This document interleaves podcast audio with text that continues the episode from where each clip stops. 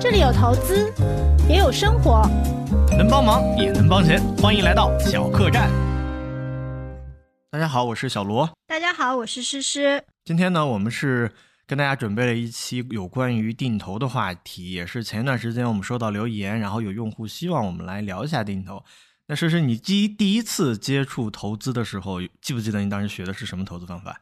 呃，我最初接触投资啊，其实定投是比较早接触的方法。我记得我在刚毕业的时候就设置了自己的第一笔定投的这个计划。当时我记得我还是在华夏基金 APP 上面设置的。然后其实，呃，那位听众的留言就是他希望我们讲一下网格交易还有定投嘛。然后，呃，其实我在我们在看的时候呢，我又发现说大家。还有一个叫海归交易法，然后通常会和网格交易混淆混混淆在一起，所以我今天也想就给大家介绍一下什么叫海归交易法。那好，那我也说一下我今天准备了什么。我今天准备大概有四个方面，然后第一个什么是网格策略，它的劣势和优势在什么地方？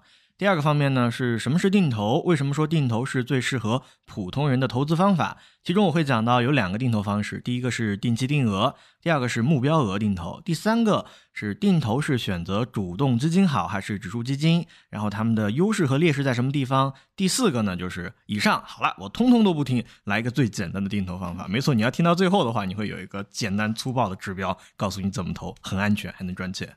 嗯，对的。然后我想先抛出一个结论吧。啊，你抛就是，对，其实我觉得大家要搞清楚这几种方法的话呢，呃，其实相对来说比较简单。比如说像网格交易的话，其实就是低买高卖，就我认为就是低买高卖。然后定投的话，如果你是定期定额，其实就是傻傻的投资嘛。如果你不止盈的话，其实就是你啊，就是它。不会特别看这个行情，就它没有低买高卖，也没有像趋势交易，其实就是傻傻的投啊，然后长期持有这样子。然后海归交易法呢，其实就是呃追涨杀跌。呃，我想就是先抛出这个结论，让大家对这三种交易方法有一个大概的认识吧。就是定投就是傻傻的投，什么都不管，最省心省力。海归交易法就是我需要逆人性而行，追涨杀跌。然后网格交易法的话，它是讲究一套策略，是这个意思吗？对，呃，那小罗，你觉得这个网格交易的话，适合什么样的市场呢？网格交易它是特别适合一个震荡的市场。我可以先给大家介绍一下什么是网格交易。网格交易这套理论是一个美国的数学家提出来的。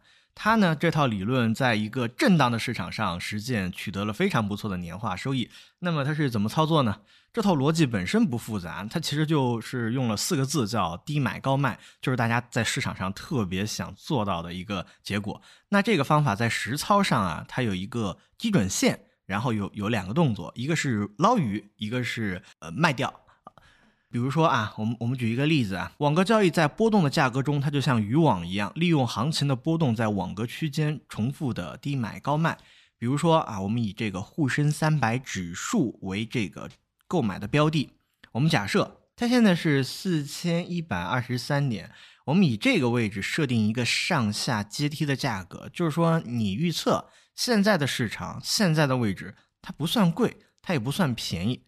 那我就以这个点作为我的中枢，指数每涨多少百分之多少，你就卖出目标金额的多少。比如说指数每涨四百个点，那你就卖出你投入资金的百分之二十。如果说指数每次下跌了四百个点，那你就买入你所有资金的百分之十或者是百分之二十。这个。标准和这个卖出的这个比例是完全按照大家自己的风险偏好来的。我给大家举的应该是一个百分之十的例子，你可以做一个参考。那诗诗，你有发现像这种一一波操作下来之后，它有个很大的问题，你知道是什么吗？嗯，我觉得就是说它上涨的时候赚不多嘛。然后呢，如果比如说它是一路下跌的行情的话，可能就是会被套牢。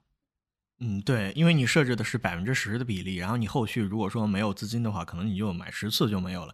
所以说这种方法它是最适合上有顶下有底出现震荡走势的行情啊。就我就知道，就去年二零二二年，我认识一个客户，他应该是深圳那边的，他自己做量化交易，嗯他就靠这个网格策略，嗯然后去买基金，买了一部分基金，他好像嗯赚了不少的钱。但是如果说出现一波流的行情，他还能不能赚钱，这个我就不清楚了。所以说每种策略它都是有适合的应对的方法。那你觉得现在这种行情适合用这种网格策略吗？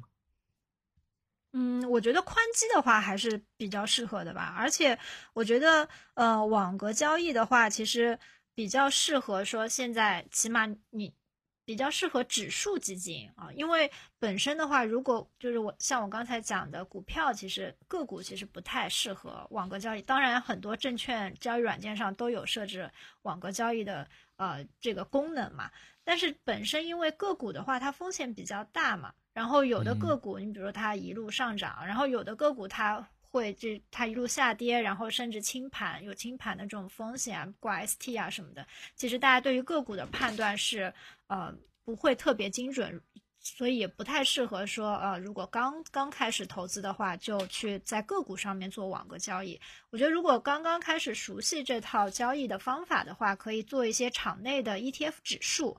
那就是一些宽基的指数，就像刚才小罗讲的，啊，沪深三百，包括说像中证五百啊、创业板啊，其实都是比较适合的。而且我看了一下，就是现在的这个股票的估值的分位数嘛，其实像沪深三百的话，如果按照近五年来看的话，它其实估值就是在中中位偏下一点的位置。啊，然后像创业板的话，其实啊、如果按照 PE 来看的话，啊、相对来说它的分位数只有在百分之十几啊。如果按照 PB 来看的话，差不多也是在百分之四十左右。所以从这个中位开始做这个网格交易投资的话，相对来说会比较保险一点。嗯，但是我自己去，实话实说，我没有做过这个网格交易，我一次都没做过，是因为那个朋友说想听，然后我去补了补课，我去搜了一下相关的资料，我大概知道是怎么回事之后，其实我我都不太想做，我觉得它很麻烦，你觉不觉得它很麻烦？而且你还得去计算着，你去想着这个指数跌了多少，然后你去买，除非是有一个软件很自然而然的让我去设置，然后我的钱都在里面，它设置跌破了百分之多少，它自动帮我去买一个单。啊，这种我不知道证券软件上就是去买场内的话，这种 哎这种条单可以坚持多长 时间？大概这种条件单就是，呃，我去翻了一下，就是其实有蛮多证券软件都有的啊，哦但是因为这些证券公司也没有给我们广告费嘛，所以 所以，但我可以介绍给大家，就是，嗯好，好。呃，因为我特地去翻，因为这个东西的话，哦大家一看就是会非常复杂嘛，是然后我就去看了嗯像呃证券公司的话，像华宝证券，它其实就嗯是有这个网格交易的一个机器人的。然后我们可以在就是我们的介绍里面啊把这个呃设置的这个条件的话，可以贴给大家。它其实很方便。嗯，那我还还想帮大家问一个问题，你啊等一下，我我把那个页面调出来。对，就像华宝上面的话，呃，它 A P P 里面有一个网格交易条件单嘛，然后它就是可以设置你的价格区间，比如说你这嗯个股票，它它给的示例是二十到二十八块中间，然后你做网格交易，然后你可以设置每上升百分之四啊卖出，每下跌百分之四买入啊，然后每一笔是多少股，它都可以设置。它这个条件单的时间有没有一个区间？我记得是不是只能设置一天还是多久？要，经常设置吗？这个其实很细节、啊。没有，它其实设置嗯好了之后，它其实就是在你这个价格区间里面帮你买卖嘛。嗯，好，那就是华宝证券啊，那就言尽于此了。毕竟呢没给广告费，我们继续下一个 话题啊。呃呃，在这个话题在进行下一个话题之前，要不要把这个呃网格交易给大家总结一下？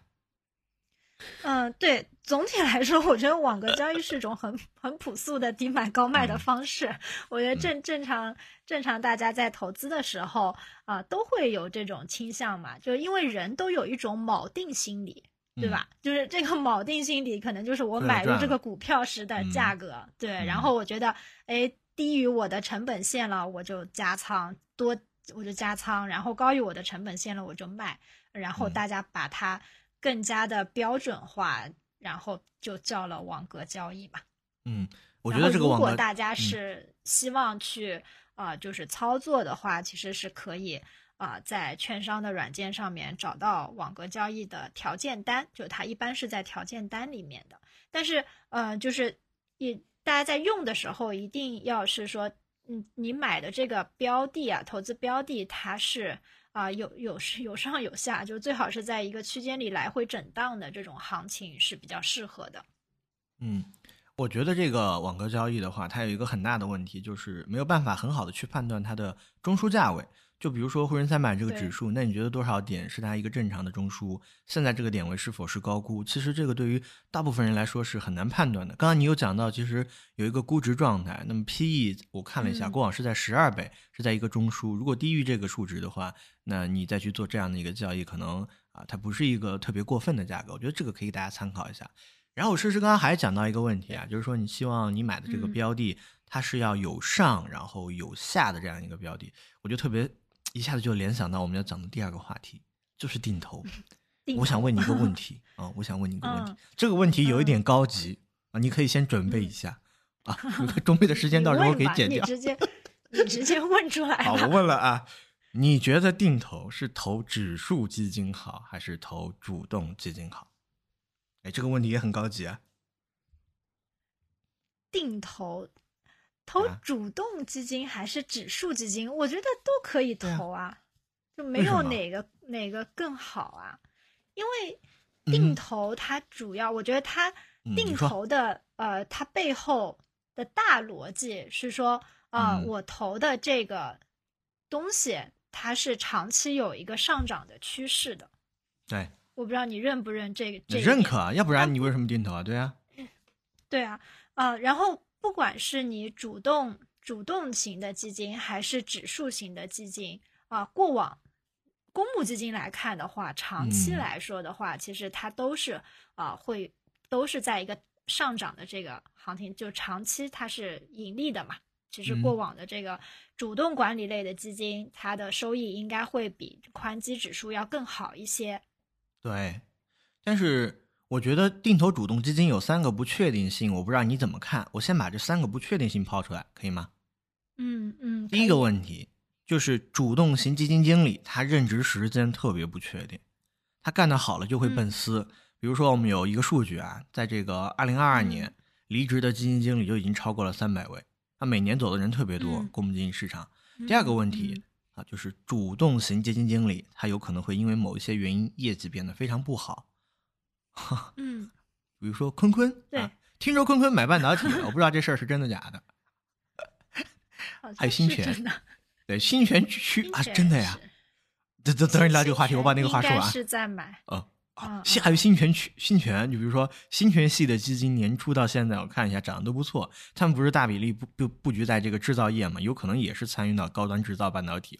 然后第三个问题就是主动基金在某种情况下，比如说啊份额比较大了，比如说像这个傅老师瑞远的傅老师，他的基金可能会暂停大额申购，或者是直接暂停申购，这样你在底部的时候有可能是没有办法加仓的哦。啊，这三个问题，嗯，你怎么回答一下嘛？我觉得这几个问题不只是呃定投的问题，其实我觉得你讲的是说，到底大家应该投主动型的基金还是投指数的基金？嗯，我我觉得如果是讲到这个问题的话，其实你 你又回到一个特别大的问题，就是在在 A 股里面，是不是主动管理还有超额收益嘛？就作为我来说，我我认为。A 股还是有超额收益的，所以呢，你会看到说，对，所以你会看到说，我们一般如果你去看主动管理型基金的这个业绩的话，我们一般去看万德偏股基金指数，或者说中证偏股基金指数，那它今年以来。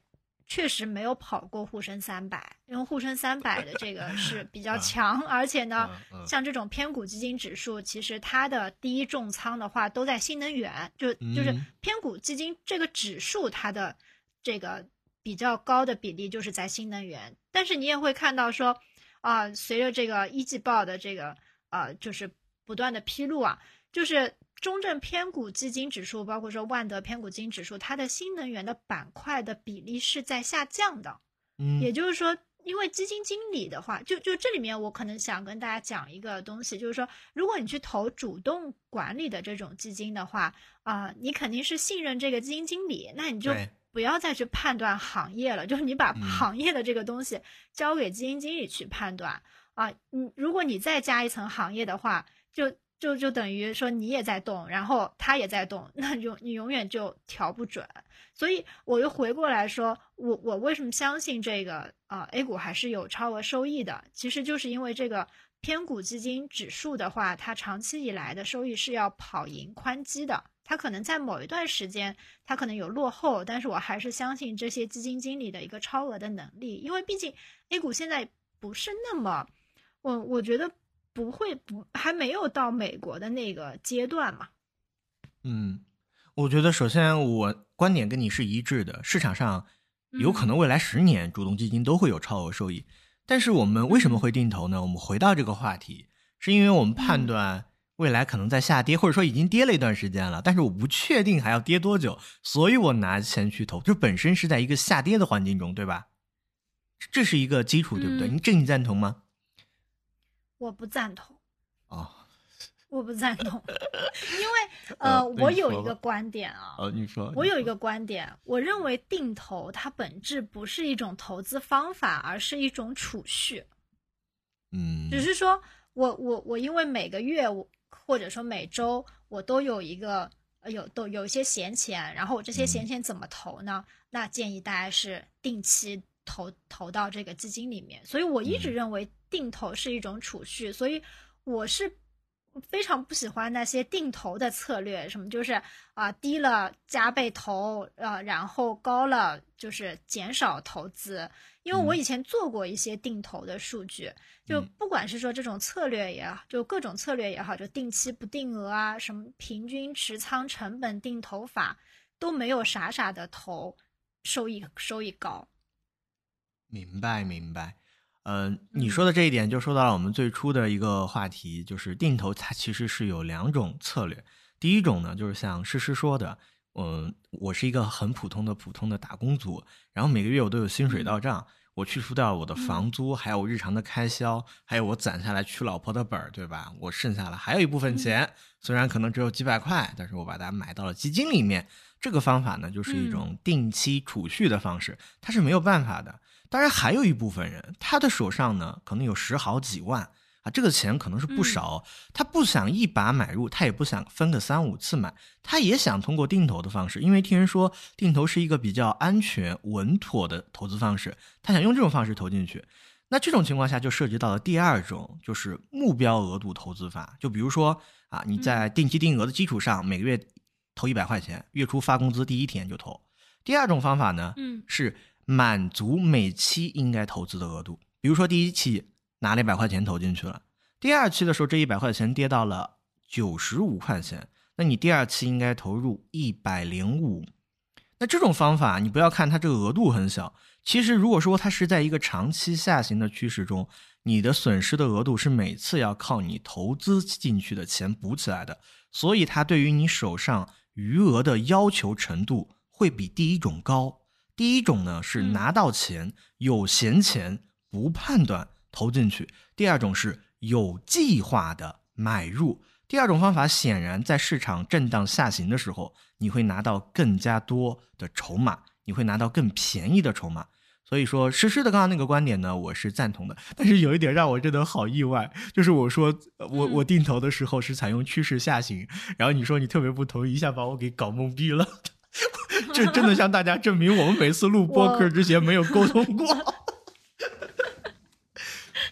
我因为想说什么？你这种方法我用过，你这种方法我用过是吗？就是啊，对，因为呃，我记得定投就是 我们干基金销售的，就是啊，熊市就是要做定投嘛，这这个是一个行业真理。就是每当熊市的时候，领导就会说啊，熊市就鼓励大家定投啊，然后。低位积累筹码，然后等到牛市嘛。然后，所以在熊市的时候，我记得一八年的时候，大家就研究各种各样定投的方式。然后当时呢，我我我当时定投是死在什么地方呢？就是我没钱投了，你知道吗？你就是采用这种方法，然后没有钱投。对对，我我觉得你刚才说的那个是对的，就是如果我是正常每个月就是有储蓄的话，我就傻傻的投。但是如果我有一大笔资金，我是想。分就是平均我的持仓成本，或者说是尽量啊不要一次性投进去，然后后面还有加仓补仓的机会的话，啊，是可以用你这种方法的。但是大家一定要注意现金流，因为我在二零一八年的时候，我从年初就开始 抄底，然后抄到下半年，我就设置的定投是说，如果我低于，就是当时设置的是按照这个平均的，就是嗯那啊，当时设置的时候是按照啊平均线来设置的嘛。然后如果低于平均线啊，我就会有设置一倍、两倍、三倍。然后到二零一八年下半年，它一直是三倍的信号，但是我就没有钱，所以我就嗯 没有投进去。嗯，你说的很好。对，所以说第二种方法其实是在下行的趋势中，比如说，比如说现在现在市场上它也没有涨起来，你觉得这种方法你你也可以采用这种方法去投，但是前提是你手中的现金流一定要充足，它是把你未来两到三年都要使用的资金包含在里面。嗯，对，因为其实我们在说这种方法的时候，为为什么我刚才会说就是傻傻的投啊、效果最好呢？就一方面那个时候的数据确实做出来是这样子的，另外的话，就是大家老是考虑市场会下跌，市场会下跌，因为这种方法的话，在市场上涨的时候，你是减少了你的投资的。所以，嗯如果它真的一路上涨的话，你越投越少，越投越少，其实你积累的筹码也会变少。嗯，那说明还是要再进行一个择时嘛，定投的时候，就是还是要对市场掺杂一些自己的判断啊，是不择时。就不择是嘛，因为你想，你用这种方法，对吧？嗯。你虽然啊、这个下跌的时候你会加倍投，但是你上涨的时候你会减少投资。我说的是，如果你碰到大牛市的时候，嗯，比如说嗯。这个啊，一九二零年，或者说再往前一点，一四一五年的时候，嗯，你的定投的金额它一路上涨，然后嗯。它可能翻指数翻倍涨这样子，那你可能定投的金额投到后面你就不投了，你知道吗？因为因为这种设置的话，它经常有的时候在超过你的均线一定比例的时候，它那个倍数就变成零倍了。明白，我明白你的意思了。嗯，那刚刚嗯小罗嗯跟诗诗就讨论了是定期定额投资还是说目标额度投资的方法啊，发生了一点小小的分歧。小罗觉得呢，我们可以采用第二种方法，只要你手中的现金流足够的充足。诗诗觉得你就不要判断了，干脆是傻傻定投更好。尤其是你在主动判断的情况下，万一是遇到一四一五年的大牛市，那你就会越买越少，没有积积累足够的财务自由的筹码。那讨论讨论完了这个话题呢，我还想接着刚刚的那个话题来说，我觉得没有聊透啊，我还是想跟你请教一下，嗯。还是这个在定投这个主动基金的时候，我刚刚听你说话的时候，我找证据去了啊，你可要小心啊！我跟你讲一下，就就就以这个主动基金为例啊，董承飞离职的时候是二零二一年的十月十九号，那假设我是一个普通的啊，我本来就是我不假设啊，一打工狗啊，我每个月就几百块钱零花钱，我去投他。那突然他离职了，这个市场还在下行的趋势当中，我该怎么办？我就没有信心了呀。定投不是应该要选择有信心的东西去投吗？就是投主动基金，第一个问题，嗯基金经理不稳定；嗯第二个问题，投资风格漂移；第三个问题，它大额限购。我现在遇到第一个问题，我怎么办？怎么样解决我这种信心不足？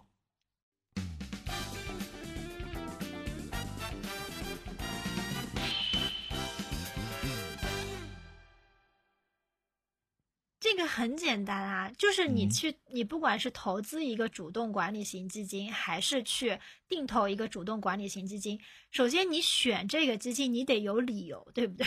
你你你不是说啊、就比如说嗯我我看好董承飞很好，嗯那他离职了，我就应该暂停定投啊。这个问题不是很好解释吗？啊因为你是看一个基，就是他投的逻辑是不一样的。你如果投宽基的话，你嗯你是市场的平均收益，对吧？如果你看好这个基金经理，你首先得确保说，哎，那当他离职了，你当然不能傻傻的继续投啊。很好你，喜欢的基金经理都走了，他风格都漂移了，那你应该抛弃他。好，还好我我早有准备啊！我针对你这种反应，我有准备。那我先问你啊，嗯我自己有答案，我先问你，嗯我嗯投一个主动基金，它的基本面坏了，也就是所谓的我相信这个基金经理他不在了，我要换一个，我怎么嗯换？换什么？嗯，你说？换什换什么？你手你首先你你手里不应该只有这一个基金经理吧？就如果你只有这一个基金经理，你比如说邱栋荣，对吧？嗯当时汇丰尽信，那我也觉得邱栋荣很好。然后后来他去了中根，那我就转投他中根的基金了嘛。那如果他奔四了，我可能买不起，那我就应该去找其他的这个基金经理。那你选这个基金经理，你总有一你总有一些套路吧，或者说你有一些判断的依据吧。你你拿这个判断的依据，你再去找一些替补的基金经理嘛。嗯，其实这个在我们之前，你记不记得有一期我说点石投资的朱昂总，然后对基金经理的投资嗯风格有一个划分，你记得吗？那个是哪一期啊？嗯，我忘了。我也忘了，那大家翻一翻吧，翻一翻吧。我们之前嗯 讲了一下这个分类，那我针对这个问题呢，想到了两个解决的方案。当然，嗯，大部分基民他是没有办法、没有精力去做那么多分类的。我想到两个方案，第一个方案呢，就是基于对于基金经理的这种投资风格来进行一个分类。比如说新权系，新权系有很多都是持股风格都是价值成长类，你可以看到它的在聚焦大制造业，然后买的股票呢，呃，有的大盘蓝筹，然后有的这个这个每年的营收增速也不错，它是这样的一个风格。你把类似的基金经理给挑出来去买他们。然后第二个风格其实就嗯比较好用了，没有这么复杂，你也不用去了解那么多人，也不用了解股票，就是去找大的基金公司的那些头牌基金。我不知道这个观点你赞不赞同？你今天的观点我都不太赞同。你先说，你先说反驳理由，你先说，我我见招拆招。头牌的基金嗯经理的话，它规模大嘛？那那嗯你看，就是新权啊、你比如说很明显，乔迁的业绩已经很快就上来了，今年就嗯上来了。然后其实嗯，谢谢志宇谢总的话啊、嗯其实他也是在慢慢起来，但是为什么嗯他 起的比较慢呢？我觉得他还是受到规模的拖累。首先嗯，我我觉得就是说，不管是说呃，大家说坤坤买半导体啊，包括葛兰买半嗯导体啊，还是说新泉开始买半导体，我觉得这不是错误哎。就是如果半导体它真的是一个大行情的话，你为什么不能让他们去？就是除非是说呃，他本来是就是医纯医药的这个基金，然后他不去买医药了，他去买半导体，这个是不对的。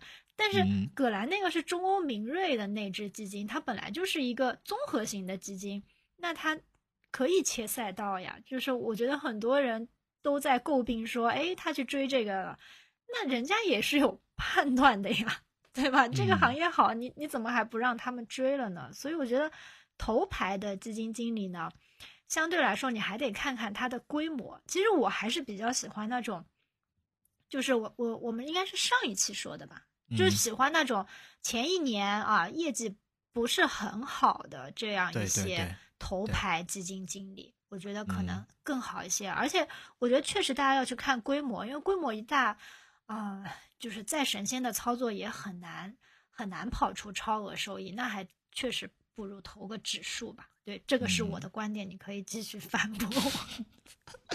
就是我想的，就是他离职了嘛，离职了之后，你可以去找一些啊这家基金公司出来的比较好的那个基金，就比如说新泉可转债，它应该是市场上的第一支可转债基金，它换过很多管理人，第一任管理人早就去奔私去干自己的私募产品去了，但现在业绩依旧很好呀，而且之前我们做过一个数据，这个数据呢有三个筛选指标。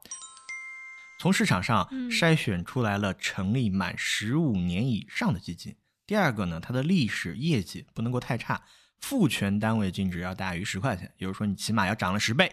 第三个呢，就是嗯任职基金经理的经验不能够太少，就是管这个基金的人起码要四到五年。你想啊，他成立了十五年，他目前管了四到五年，那之前前几次有可能换到了两到三次。那他第一个业绩好，第二个任职时间长，第三个又换过人，说明这家基金公司呢对于他有足够的信任，他在市场上也能够打出一个基金公司的招牌。那他们有什么呢？比如说第一个，华夏基金的华夏大盘精选混合，这个基金的现任管理人是陈伟业。第二个呢，比如说有嘉实基金嘉实增长混合，呃，归凯在管啊、第三个呃新政全球的新权趋势，第四个景顺长城的景顺长城内需增长混合。你看到了吗？刚刚我说第三个有新权嗯趋势投资在里面，它就是按照这个三个指标啊，满十五年复权净值达到十，涨过十倍。第三个现任管理人有三到五年的经验，他就把一个基金公司的炒旗舰基金给筛选出来了。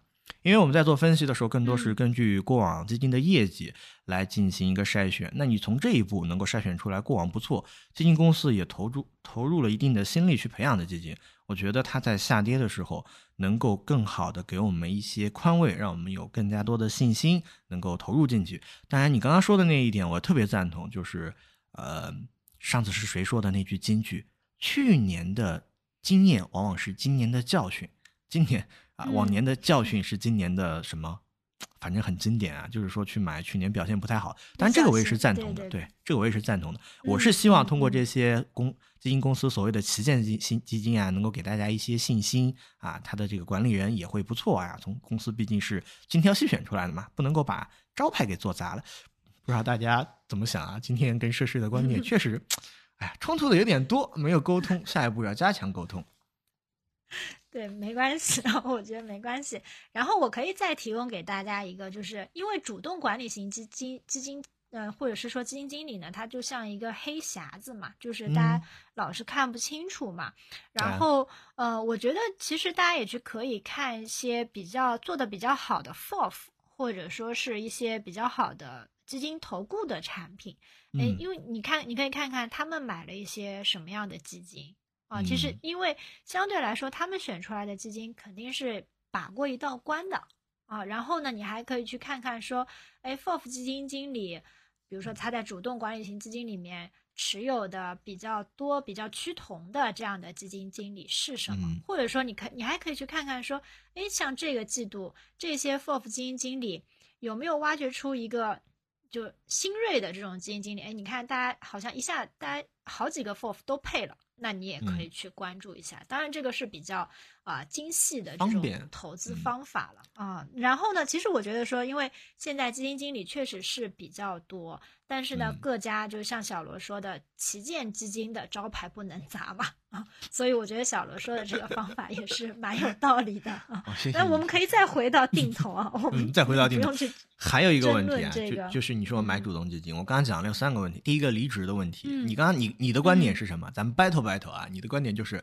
放弃它，你肯定还有其他的是吧？你就不投了，这第一个啊，那意味着你选择这样选择的话，你要面对你内心的这种买入的价格的锚定哦，就是你看着你这个基金亏损了哦，是吧？是有这种情况吗？嗯，第二个，基金经理的业绩不好了，或者说是风格大变了，就像你说的，那那我做一个普通的基民啊，比如说这个葛兰小姐姐，我本来买她就是希望她在医药赛道上去布局，我也知道她是做医药出身的，她去买半导体，但是我嗯不能够理解她的风格变了，我还能够继续坚持定投吗？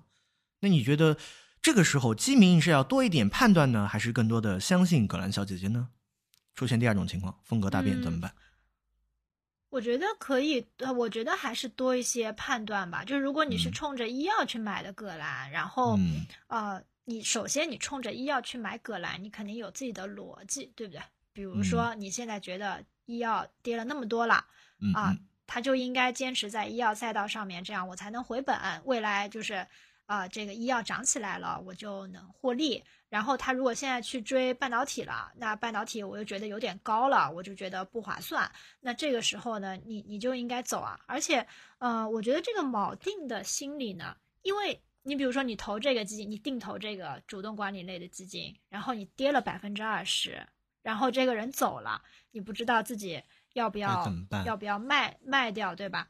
其实如果你你你卖掉，你现在去投一个新的基金，它它不是一样的嘛？就是因为就就是说你你的你现在的钱就是这么多钱，如果你继续投这个基金，它未来还有风格就就是不风格不稳定，然后你你未来的这个基金经理你也不喜欢，那你现在本来就是有这些本金嘛，你拿这些本金再换成其他的份额，然后再继续定投，这两者不是差不多吗？嗯，明白。这只是你你你觉得这个损失心理上 很难承受，但是我觉得止损要比止盈啊、就是在投资上是更重要的。而且我觉得，如果说大家接受不了诗诗说的这种看统一账户的心态，就是把所有的基金啊盈亏加权来计算账户的总的盈亏，你盯住只是盯住某一只基金它的这个跌幅，那你不适合这个网格。我们之前讲的网格你也不适合，因为网格它也是特别需要遵守纪律的，它嗯已经是达到了你该买入卖出的这个阶段，你比如说你没有卖，然后后面的市场又涨起来了，或者说你你做对了这一次，然后后面你这个不按照纪律来了，其实也很难很难。包括后面要讲的海归交易法，应该也是一样的。所有的这个交易的策略一定是很反人性的，需要极强的自制力。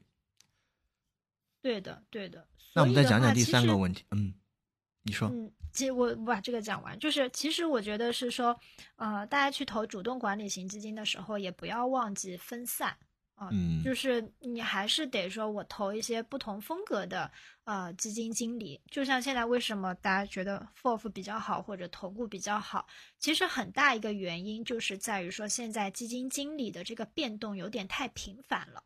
所嗯以呢，你是需要更大的一个分散度，然后才能来抵御这个就是风险嘛。然后你再讲第第三点，限购是吗？限购，对，限购这个东西就太简单了。瑞远你知不知道有的副一种有一种定投？限购了。你知不知嗯道有一种定投叫日定投？嗯，知道，好麻烦。对吧？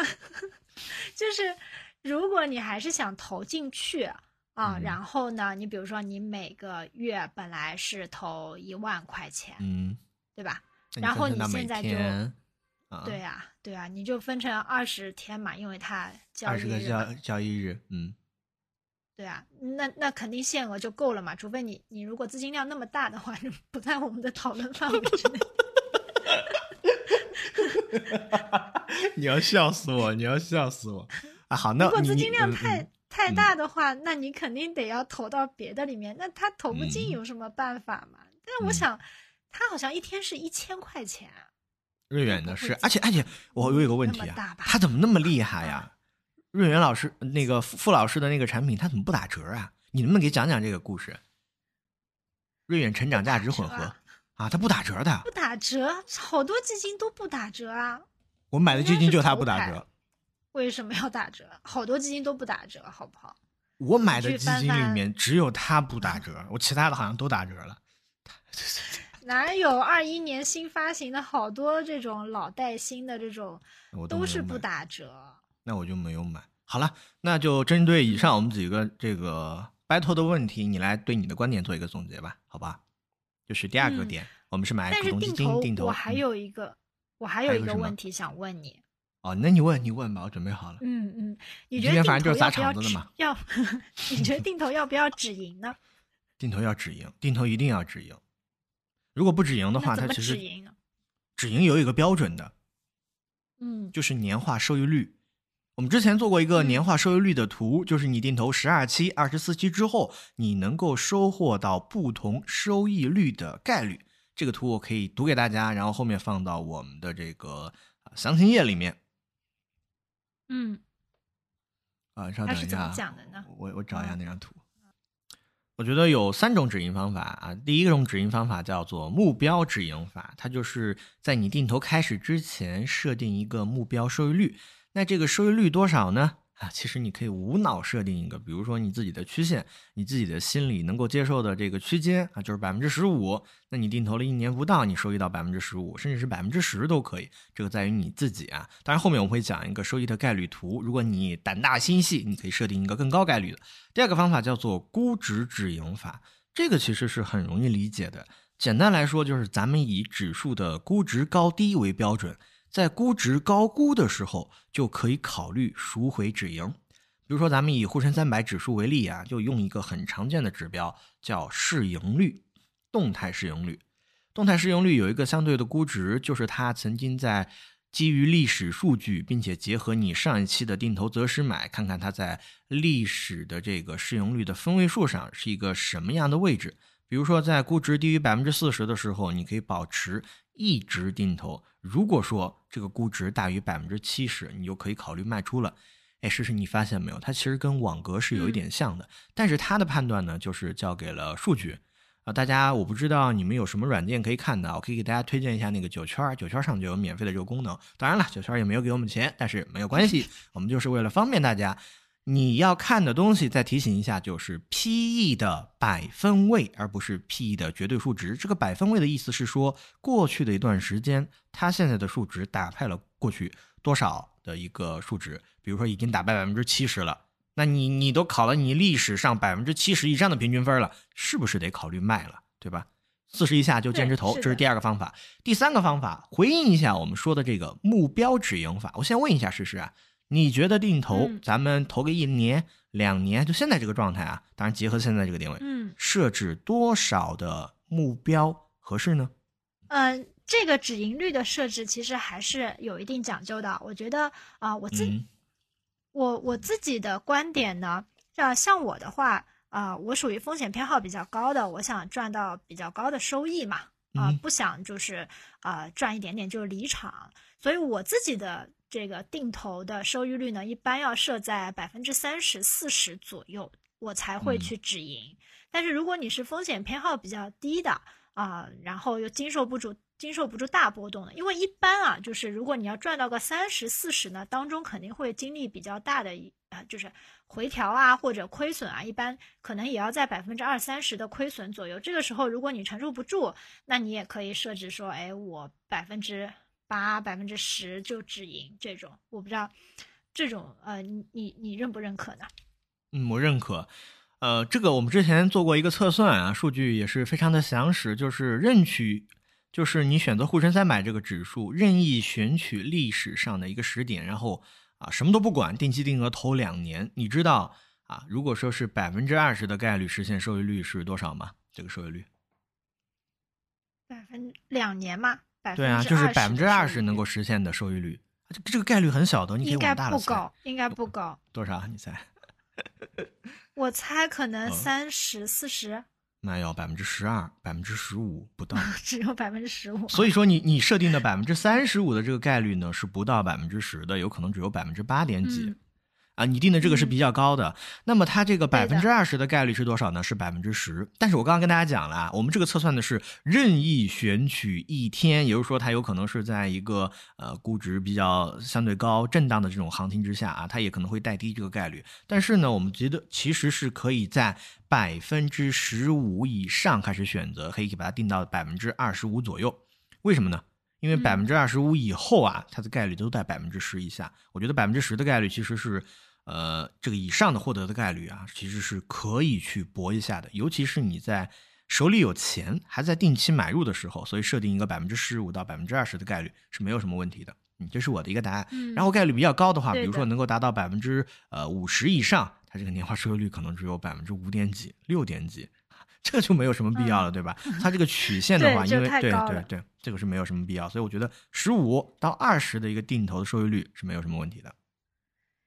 对，而且其实定投它本来就有一个平摊成本的一个功能，所以嗯相对来说，它就算呃往下跌，比如说呃沪深三百过往最大跌幅是百分之七十，对吧？最大回撤是嗯百分之七十，但是因为你是呃分散在每周或者每月投进去的，本身你的成本线相对来说就会比较低一些，你就不会跌到那个。跌幅，当然，大家在开始定投的时候，还是要看一看这个市场的估值的分位数啊，就是嗯还是建议大家在就是比如说呃偏中位的位置或者中位以下的位置，那么开始投。其实现在的话也不算特别差的位置。嗯，还是说用咱们说的那个 PE 的数值来看，是吗？是是，你也是这个观点吗？对我我也是这个观点，我觉得这个这个不跟我这 battle，个是这个，嗯。这个是比较科学的呀。哦，我我们今天这种，哎，我还挺喜欢这种给你 battle 的感觉啊。咱们也没有什么合计一下，就相互的交流一下，这个观点还真的挺好的。那我看时间也差不多，我们聊了可能有三十多、四十分钟，我们各自对今天的嗯观点做一个简单总结吧。哦，对了，还有一个，等一下，我还有一个海龟呢。哦，你还有一个海龟，我也还有一个懒人投资方法。那我先来吧。嗯、你先讲，对。啊，先我先讲啊，你可以 battle 啊，欢迎 battle。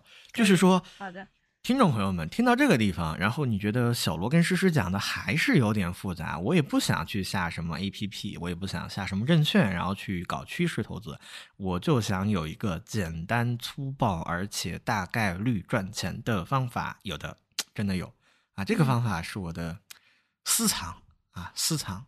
我一般情况下为了博女孩开心啊，对对对对，秀一下，我会告诉她这个简单的方法，只有两个步骤。第一个呢，嗯就是当你你选择一个大的宽基啊，我选我说的是宽基，比如说中证五百或者是科创五零也行啊，它不是很火嘛，沪深三百都行。当这个指数下跌了百分之三十的时候，嗯或者是行业，行业也可以，计算机，你就可以选择定投买入。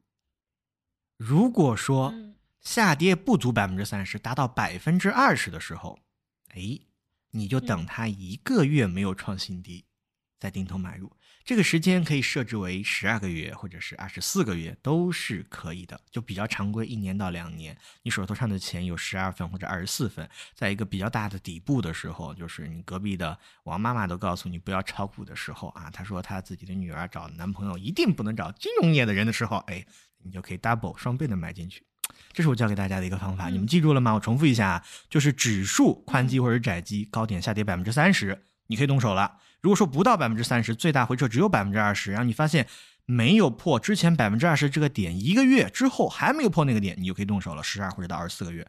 这个方法，这个收呃获得正收益的概率还是很大的。嗯，我讲完了而且这个方法比较比较容易简单，，这个主要是简单，主要不 battle 嘛，这个 这个而且它它赢的概率很大，因为它底层逻辑是什么？我跟大家分析一下，我跟你分享一下，就是嗯很多嗯指数它这个最大的回撤，那恒生指数就不说了，它这个特别大，在七几年的时候是吧？很多指数最大回撤也就是个腰斩啊，或者多一点啊。你三十已经是是这个不算是史诗级熊市啊，也算起码算是一个周期性叠加、事件性加技术性啊，三个混在一起的熊市了，这个是比幅度是很大的。然后一个月不创新低的，在这种情况下呢，又有那种长期的长线的资金，如果有看好的也埋伏进去了啊，它一直在震荡，也没有创新低，说明下面是有支撑的力量的。所以说啊，就是这两点小小的底层逻辑分享给大家。嗯嗯，好的，我觉得这个方法还是比较简单的。其实大家啊、自己，我我自己其实也会也会看一下这个方法啊，所以这个方法我就不 battle 了。但是你可以写在这个介绍里面，啊对，你可以写在这个介绍里面。嗯，好，我这个介绍题目就是关于定投，我跟诗诗 battle 起来了，好吧？咱们这一期节目 题目就定了好，啊，反正大家都熟悉我们。我想问你一个问题啊，就是嗯关于这个简单的定投方法，那你是怎么看的？你有什么指标？你不能藏私啊！我这个我这个小秘密都说出来，你说换你，你怎么看我如？果定投的话，我自己定投很简单，就是我觉得定投就是储蓄嘛，就是我嗯一般就是看一下现在，比如说沪深三百的分位数啊，不是到百分之八九十啊，或或者我觉得就是不是到七十以上，那我可能就就会开始定哦投嘛。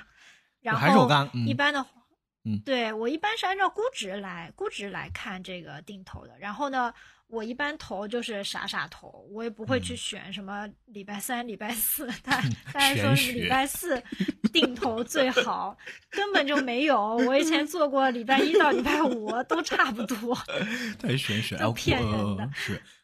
我还有一个，我还有一个方法，聊着聊着突然想跟大家说，就是我有个习惯，我有时候经嗯常，我是属于比较比较感性的人，我比较冲动，就是有时候经常可能有一个大的阴线下来，就是理论上来说啊，就是有些保守的人可能会讲的，可能会觉得，呃，市场有一些突发的情况，你要稍微等它再震荡震荡，把底部夯实一点再投。但是我其实喜欢在那种哐一下跌一个大阴线下来，尤其是指数的时候，我喜欢买进去。嗯我觉得，我觉得它怎么着都会弹起来。这种时候是减筹码的时候，当然后续它也有可能会下跌，也有可能会上涨，但是没有人能说得清楚，没有人能说得清楚这个事情。我喜欢在这种时候买，这个这这个也可以跟大家分享，你这叫择时。啊。对，那我就是定投加择时，大家不要学我啊，这个把我后面讲的这个忽略，你就记住我前面那个讲的那个小方法和一些定投的一些观点就可以了。嗯，对，因为我觉得首先定定投的话，就是一定要有纪律，然后呢，嗯你钱一定要充足，就一定要每期都投上。就像我们啊、像我我们 A P P 上面的客户，我们就会看到说，大家都是哎，到这个股市越跌，然后取消定投的人越多。然后啊越涨，重新开启定投的人越多，真的是这样子。就是，嗯其实涨涨跌跌的时候，大家还是这个人性还是体现的那这样，我跟你商量一下，反正有有好多人都不知道你是哪个公司的，要不不知道咱俩是哪个公司，要不偷偷把这个数据到时候给大家说一说。取消定投人多的时候，那铁定这个时候值当啊买，行吗？师姐，不行，不行，不行，这小小宇宙播客做到现在也没有变现，这个不能把主主页丢了。这个这个听众朋友，这个交给我啊，这到时候我请师师吃饭，我把这事儿办了，好吧？咱们下一个话题，海龟。好啊、最后就讲讲一下海龟，为什么呢？因为其实网格交易呢，我之前也不是特别熟，所以我也去看了一些嘛，就定投比较熟嘛。网格我感觉我和小罗都不是特别熟，当然它也比较简单了。所以呢，我在看的时候呢，就大家经常把网格交易和海龟交易可能会混淆起来。啊，所以我想在最后的时候呢，也解释一下什么叫海归交易啊。海归交易呢，啊，其实是一个比较古老的一种呃这个交易方法啊，它是差不多是在啊一九八几年的时候啊，当时出现的一个就是在期货上的一个交易方法。然后后来呢，就写了一本书，就把这个东西公开了嘛。其实它是比较简，对它比较简单，它其实就是呃追涨杀跌，然后设计设置极其严格的止损，因为它一开始是在期货上面来做的嘛。啊，所以大家都知道期货是带杠杆的啊，所以首先它设置了一个百分之二的一个啊这个止损线，然后它是怎么买的呢？啊，它这个方法呢，就是我们一般可能比如说你看二十天线啊，然后突破了二十天线呢，啊每突破一个单位呢，它就买入，嗯然后呢，啊这个那它什么时候来卖掉呢？就是说，呃，它是看说。如果你在买入之后啊，它跌破了近十十日的这个就是最低点，那么它就开始卖了。所以它是一种相对来说比较啊频繁操作的这样一种交易啊。所以，嗯呃，我把结论先抛出来，我觉得大家买基金千万不要用海归交易方法啊。我觉得不管是在场内还是场外。啊，首先呢，大家盯不住啊啊，然后呢，它这个方法呢，大家就是说公布出来之后就不有效了哈。我只是担心大家啊、呃，在看各种交易方法的时候啊、呃、有混淆，所以想在最后的时候呢解释一下这个海归交易法。那你刚刚有讲到，就是说它突破二十天均线一个单位就可以买，那个一个单位是什么单位啊？百分之十？对，这个也是自己设的，就像网格一样的嘛。那挺像的呀。那它突破这一个单位之后是买多少啊？卖多少？有比例吗？也是自己设的嘛。比如说，如果你，啊、但是它和网格，你看它就是一个相反的交易，啊、对吧？它是突破了，突破了这个线之后，它才买。嗯，它海龟是买，然后它网格是卖。对对，网格是网格是卖，对的。网格是低买高卖，海龟是涨了就买，追涨杀跌，对，跌了就卖。你看它，对的嗯对的，就跌破十日均线它就卖。所以就那相对来说那是比较简单。那海龟是不是就更加适合在一波流的行情中去买啊？不过也也不适合，它是止损的时候适合。然后这个网格它是更适合涨段，呃，对，网格是更适合震荡性，真复杂。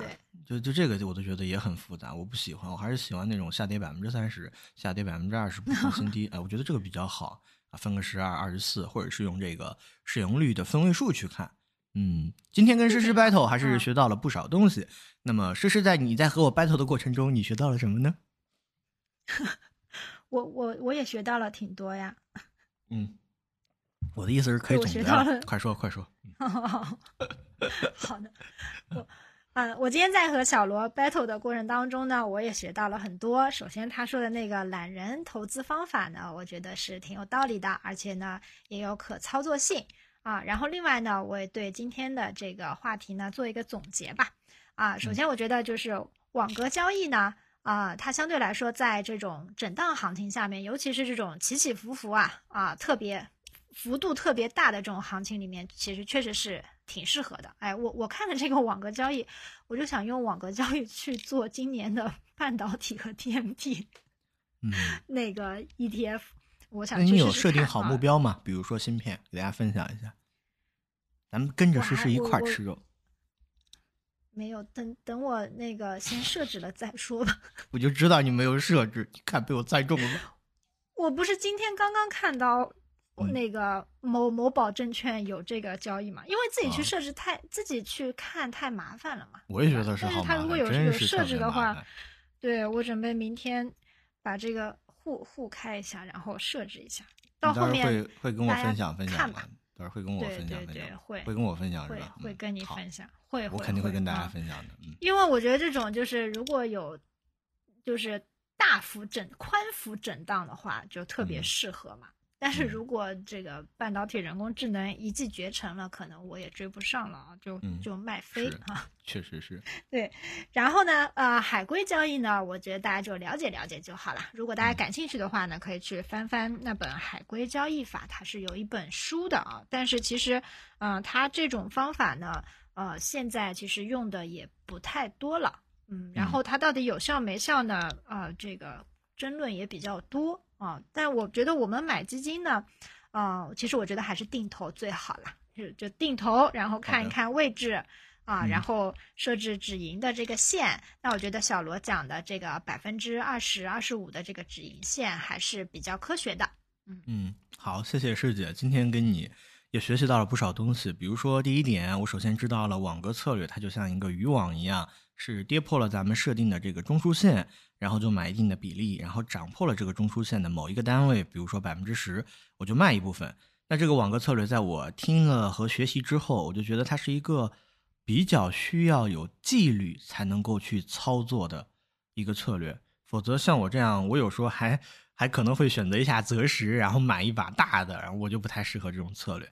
然后第二个定投，它确实是非常适合普通人的投资方法，尤其是像我这样的打工狗，每个月会有一些薪薪水的这个积攒，那么我就可以什么都不管，定期定额的投进去。当然，如果说我听了这档节目之后，知道了 PE 市盈率 T 动态的这个分位数，那我就知道在百分之四十分位数以下可以坚持定投，如果超过了百分之七十的分位数，我就可以考虑卖出。另外第三种情况啊，我如果特别有钱，手里面嗯啊有个几十万，对吧？那我可以选择目标额定投法，同样的还是根据这个市盈率分位数去选择买入，只不过呢，我是每期要买足。我不同的期数乘以基数的额度，比如说啊，买了六期下来，每期都在亏钱，那么第六期买的时候，他其实要买的份额会更高，这样我在低点可以拿到更多的筹码。这种行